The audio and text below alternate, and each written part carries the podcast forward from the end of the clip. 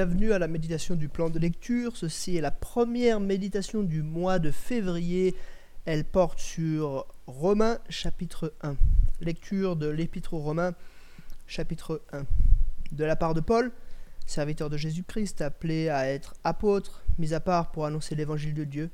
Cet évangile, Dieu l'avait promis auparavant par ses prophètes dans les saintes écritures. Il concerne son Fils qui, en tant qu'homme, est né de la descendance de David, et qui, du point de vue de l'Esprit Saint, a été déclaré Fils de Dieu avec puissance par sa résurrection, Jésus-Christ notre Seigneur. C'est par lui que nous avons reçu la grâce d'exercer le ministère d'apôtre pour conduire en son nom des hommes de toutes les nations à l'obéissance de la foi. Et vous en faites partie, vous aussi, qui avez été appelés par Jésus-Christ. À tous ceux qui sont à Rome, bien-aimés de Dieu, appelés à être saints, que la grâce et la paix vous soient données de la part de Dieu notre Père et du Seigneur Jésus-Christ. Tout d'abord, je dis à mon Dieu par Jésus-Christ toute ma reconnaissance au sujet de vous tous, parce que dans le monde entier on parle de votre foi. Dieu que je sers de tout mon cœur en annonçant l'évangile de son Fils, mes témoins que je fais sans cesse mention de vous dans mes prières. Constamment je lui demande d'avoir enfin, dans le cadre de sa volonté, le bonheur d'aller chez vous. Je désire en effet vous voir pour vous communiquer un don spirituel afin que vous soyez affermis ou plutôt afin que nous soyons encouragés ensemble, chez vous par la foi qui nous est commune à vous et à moi. Je ne veux pas que vous ignoriez, frères et sœurs, que j'ai souvent formé le projet d'aller vous voir, afin de récolter du fruit parmi vous, tout comme parmi les autres nations. Mais j'en ai été empêché jusqu'ici. Je me dois à tous, civilisés ou non, sages ou ignorants. Ainsi, j'ai un vif désir de vous annoncer aussi l'Évangile à vous qui êtes à Rome. En effet, je n'ai pas honte de l'évangile de Christ. C'est la puissance de Dieu pour le salut de tout homme qui croit, du juif d'abord, mais aussi du non-juif. En effet, c'est l'évangile qui révèle la justice de Dieu par la foi, et pour la foi, comme cela est écrit, le juste vivra par la foi. La colère de Dieu s'est révélée du ciel contre toute impiété et toute injustice des hommes qui, par leur injustice, tiennent la vérité prisonnière car ce qu'on peut connaître de Dieu est évident pour eux, puisque Dieu le leur a fait connaître. En effet, les perfections invisibles de Dieu, sa puissance éternelle et sa divinité se voient depuis la création du monde. Elles se comprennent par ce qu'il fait, et sont donc inexcusables, puisque tout en connaissant Dieu, ils ne lui ont pas donné la gloire qu'il méritait en tant que Dieu, et ne lui ont pas montré de reconnaissance. Au contraire, ils se sont égarés dans leur raisonnement et leur cœur sans intelligence a été plongé dans les ténèbres. Ils se vantent d'être sages, mais ils sont devenus fous. Ils ont remplacé la gloire du Dieu incorruptible par des images qui représentent l'homme corruptible des oiseaux, des quadrupèdes et des reptiles. C'est pourquoi Dieu les a, les a livrés à l'impureté par les désirs de leur cœur, de sorte qu'ils déshonorent eux-mêmes leur propre corps eux qui ont remplacé la vérité de Dieu par le mensonge et qui ont adoré et servi la créature au lieu du Créateur, qui est béni éternellement. Amen. C'est pour cette raison que Dieu les a livrés à des passions déshonorantes. Leurs femmes ont remplacé les rapports sexuels naturels par des rapports contre nature. De même, les hommes ont abandonné les rapports naturels avec la femme et se sont enflammés dans leurs désirs les uns pour les autres ils ont commis, homme, avec homme, des actes scandaleux et ont reçu en eux-mêmes le salaire que égarements, leur égarement. Comme ils n'ont pas jugé bon de connaître Dieu, Dieu les a livrés à leur intelligence déréglée, de sorte qu'ils commettent des actes indignes. Ils sont remplis de toutes sortes d'injustices, d'immoralité sexuelle, de méchanceté, de soif de posséder et de mal. Leur être est plein d'envie, de meurtre, de querelles, de ruses, de fraude et de perversité. Rapporteurs, ils sont aussi médisants, ennemis de Dieu, arrogants, orgueilleux, vantards, ingénieux pour faire le mal, rebelles à leurs parents, dépourvus d'intelligence, de loyauté, d'affection, ils sont irréconciliables, sans pitié. Et bien qu'ils connaissent le verdict de Dieu, déclarant dignes de mort les auteurs de tels actes, non seulement ils les commettent, mais encore ils approuvent ceux qui agissent de même. Jusqu'ici, la lecture du, premier chapitre de l'Épître aux Romains. J'aimerais faire trois remarques sur euh, ce chapitre.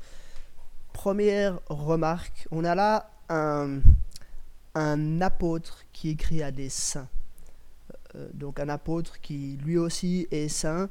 Euh, il le dit au début, hein, appelé à être apôtre, mis à part pour annoncer l'évangile de Dieu. Et à qui, écrit-il, euh, Paul? Il écrit à tous ceux qui sont à Rome, bien-aimés de Dieu, appelés à être saints ceux qui sont bien aimés de Dieu, donc ceux que Dieu a sauvés par le moyen de l'Évangile, par le moyen de son esprit, euh, ils sont appelés à être saints. Ils sont saints non par eux-mêmes, mais parce que Jésus les a rendus saints. Donc on a euh, tout de suite le, tableau qui nous est donné. Hein. On a un apôtre, il s'adresse avec autorité, il a un mandat spécial de la part de Dieu pourquoi? Il va le dire hein, après pour euh, annoncer l'évangile aux nations dont les Romains font partie. Et il s'adresse à des saints, des gens qui ont été justifiés, qui ont reçu, compris l'évangile euh, et, qui, vivent en fonction des principes de cet évangile. Tout de suite, dès le départ, euh, Paul donne une espèce de mini-définition euh, de l'évangile, hein, au verset 2 jusqu'à 4. Euh, cet évangile, Dieu l'avait promis auparavant par ses prophètes dans les saintes écritures. Il concerne son Fils qui, en tant qu'homme, est né de la descendance de David et qui, du point de vue de l'Esprit Saint, a été déclaré Fils de Dieu avec puissance par sa résurrection, Jésus-Christ, notre Seigneur. Il y a, la, notion de, Jésus qui est le Fils de Dieu, qui est lui-même Dieu, mais qui en même temps un être humain, donc c'est cette première notion de la double nature de Jésus. Et puis il y a la notion de sa mort, de sa résurrection. Euh, avec ces éléments-là, euh, Paul résume le message de l'évangile en quelques mots à peine. Donc ça c'était la première remarque. Euh, on a un apôtre qui s'adresse à des saints. Deuxième remarque, Paul résume le message de l'évangile il donc il l'a déjà résumé dans l'introduction, mais ensuite il, il, le, il le résume dans cette prière hein, à partir du verset 8. Euh, il, constate que le message de l'évangile est à l'œuvre dans euh, parmi les églises de, de l'église de Rome, parmi les chrétiens de Rome. Et d'ailleurs, il y, a comme une une égalité entre Paul et les Romains du fait qu'ils ont vraiment reçu l'évangile. Il le dit, hein, euh, il, a, il a formé le projet d'aller les voir afin de récolter du fruit parmi eux, tout comme parmi les autres nations, mais il en a été empêché jusqu'ici. Euh, il a le vif désir d'aller chez eux et ils vont être ensemble encouragés par la foi qui leur est commune. Donc au départ, Paul il avait dit hein, qu'il désirait aller chez eux pour leur communiquer un don spirituel afin qu'ils soient affermis, mais en fait il veut même qu'ils soient encouragés ensemble. Le fait qu'ils soient tous ensemble des saints, euh, sauvés par Jésus-Christ, sauvés par le moyen de la foi, sauvés par le message de, la croix, euh, fait qu'ils sont comme un petit peu sur un pied d'égalité.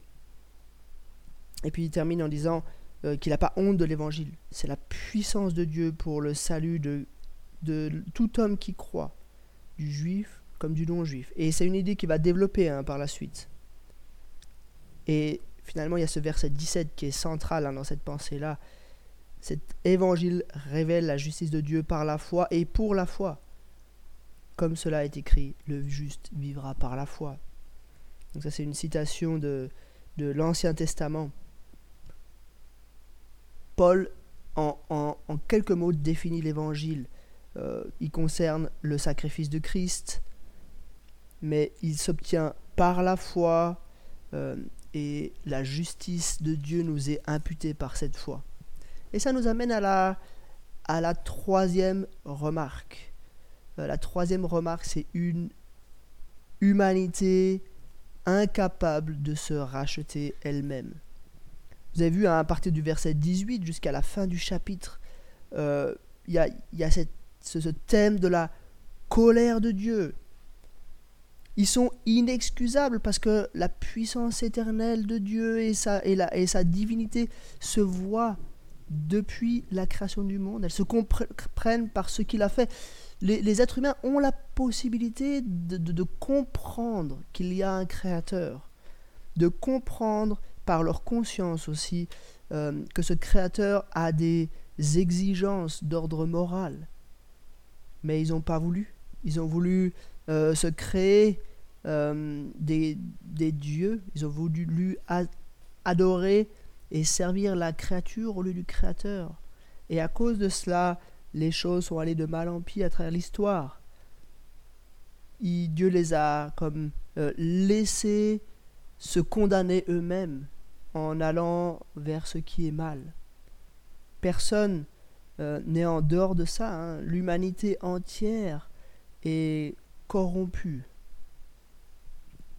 Et on a cette dualité, hein, parce que bien qu'on connaisse le verdict de Dieu, bien que tout le monde sait qu'il fait le mal, euh, bien que à cause de cela, on va être jugé par Dieu, on continue, on le fait.